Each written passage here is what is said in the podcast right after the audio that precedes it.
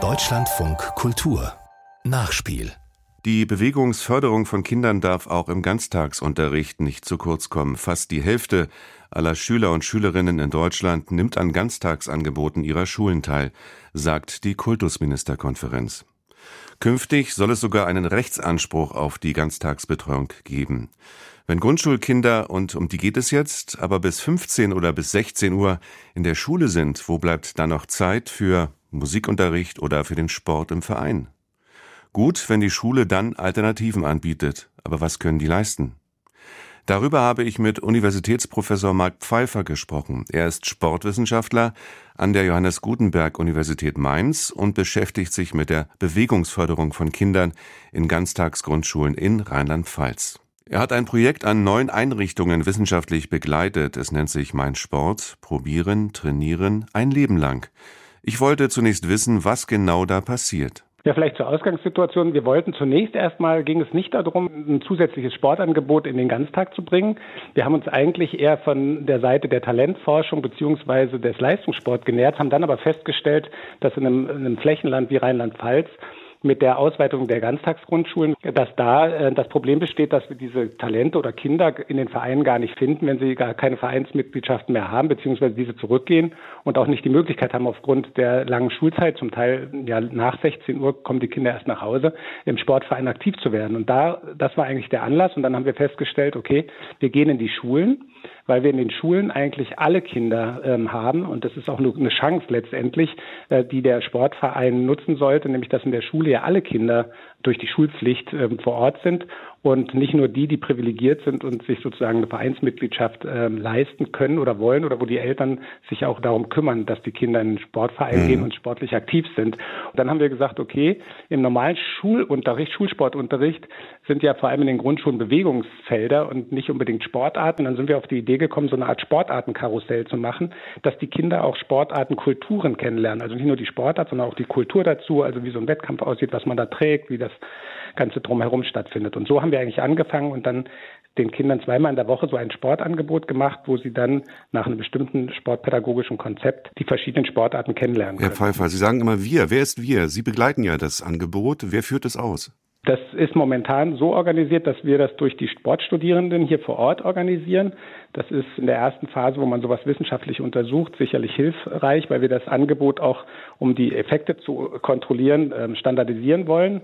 Und deswegen machen wir das momentan durch sogenannte Mindsport-Coaches. Das heißt, die ähm, erhalten vorher so eine Art Schulung, wie diese einzelnen Stunden auszusehen haben. Und dann werden an allen Grundschulen diese Interventionen ein Jahr lang in einer identischen Form durchgeführt. Was passiert eigentlich danach? Ja, wir haben jetzt zunächst erstmal diese zwei Jahre ausgewertet und einen Folgeantrag gestellt, weil wir wollen diese Kinder, die das äh, durchlaufen haben, zwei Jahre später nochmal finden und nochmal untersuchen bzw. befragen, wie es so zu, nach dem Projekt in ihrer sportlichen Entwicklung weitergegangen ist, also ob sie eine Vereinsmitgliedschaft danach angestrebt haben und wie sie sozusagen weiter sportlich aktiv gewesen sind, auch über eine Befragung der Eltern.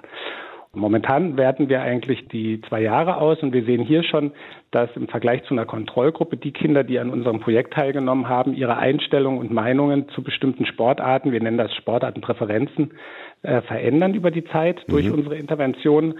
Und das ist eigentlich schon wichtig zu sehen, dass diese Intervention auch zu einer Veränderung bei den Kindern führt. Also Typen von Kindern, die dann auch andere Angebote brauchen. Herr Pfeiffer, wenn Sie das auswerten, wie Sie gerade gesagt haben, äh, spätestens an dieser Stelle muss ich fragen, wo bleiben dann die Vereine? Wo kommen Sie ins Spiel?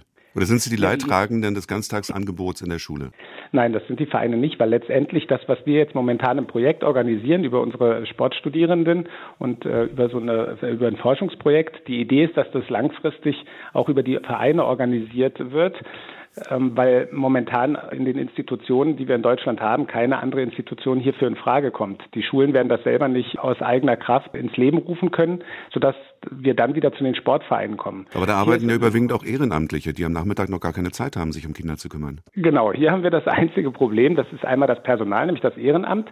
Wer hat denn um 14 Uhr sozusagen schon Zeit dafür? Das heißt, hier geht es auch mit einer Professionalisierung der Sportvereine äh, einher. Das heißt, hier müssten Übungsleiter Übungsleiterinnen bezahlt werden oder zumindest die finanziellen Ressourcen zur Verfügung gestellt werden. Das ist sicherlich ein Problem. Aber die Vereine sind die einzigen sozusagen Institutionen, die das momentan können. Das Ehrenamt ist sicherlich ein Problem. Das zweite Problem ist, dass die Vereine weitgehend äh, spartenorientiert oder abteilungsorientiert sind und das hat zur Folge, dass es sportartspezifisch ist und wir ja hier so eine Art Sportartenkarussell machen mhm. und in einer AG oder in einem Sportangebot mehrere Sportarten miteinander kombinieren beziehungsweise einen großen Wechsel haben, damit die Kinder die Breite des Sports kennenlernen. Und das ist vielleicht auch noch was, wo die Vereine sich ändern müssten, neben dem Problem des Ehrenamts. Das Problem scheint mir neben dem Geld zu sein, dass es offensichtlich so eine Möglichkeit der Kooperation geben muss zwischen Ganztagsangeboten in der Schule, sportliche Angebote und der Mitarbeit der Vereine. Kann man das so ein bisschen auf den Punkt bringen, zugespitzt? Die Schule betreut, die Vereine fördern? Ja, wir haben jetzt ja in, die, in den verschiedenen Bundesländern haben wir diese Schule äh, Sportvereinskooperationen in unterschiedlicher Form ausgestaltet. Die Erfahrung zeigt jedoch, dass das, was bereits angesprochen wurde, die Mangel, das mangelnde Personal als auch die finanzielle Unterstützung hier doch ein bisschen problematisch sind. Aber die, die Formel, dass die Schule sozusagen die Infrastruktur zur Verfügung stellt und der, die Sportvereine dann die Expertise, das ist sicherlich eine Lösung für die Zukunft. Aber bei der Umsetzung muss man vielleicht noch an der einen oder anderen Stelle optimieren und auch die Konzepte noch ein Stück weit überarbeiten. Aber die Grundidee wird äh, sicherlich in diese Richtung gehen oder geht momentan auch schon in diese Richtung. Bei der Handball-EM, die wir gerade im Fernsehen erleben, da können ja die Kinder zu meinem Grundschulalter schon auch sowas erleben wie Teamgeist oder wie Fairness funktionieren. Sind es nicht die Vereine, die gerade jungen Menschen etwas nahebringen, was die Schule nicht leisten kann? Von Talentförderung oder Vereinsleben will ich jetzt gar nicht reden. Haben da die Ganztagsgrundschulen vielleicht doch die schlechteren Karten, wenn es um sportliche Angebote für Kinder geht, gerade in diesem Alter? Ich sehe das eher als Vorteil. Ich hatte es ja schon angedeutet. Ich sehe das als Chance, dass alle Kinder ja durch die Schulpflicht in der Schule sind und man sozusagen dort auch alle Kinder abholen kann. Das kann der Sportverein nicht. Der Sportverein ist sehr stark darauf angewiesen, dass die Eltern die Initiative ergreifen und die Kinder in den Sportverein bringen. Das ist der große Vorteil, wenn die Vereine sozusagen sich mit der Schule in, in Form von Kooperationen zusammentut.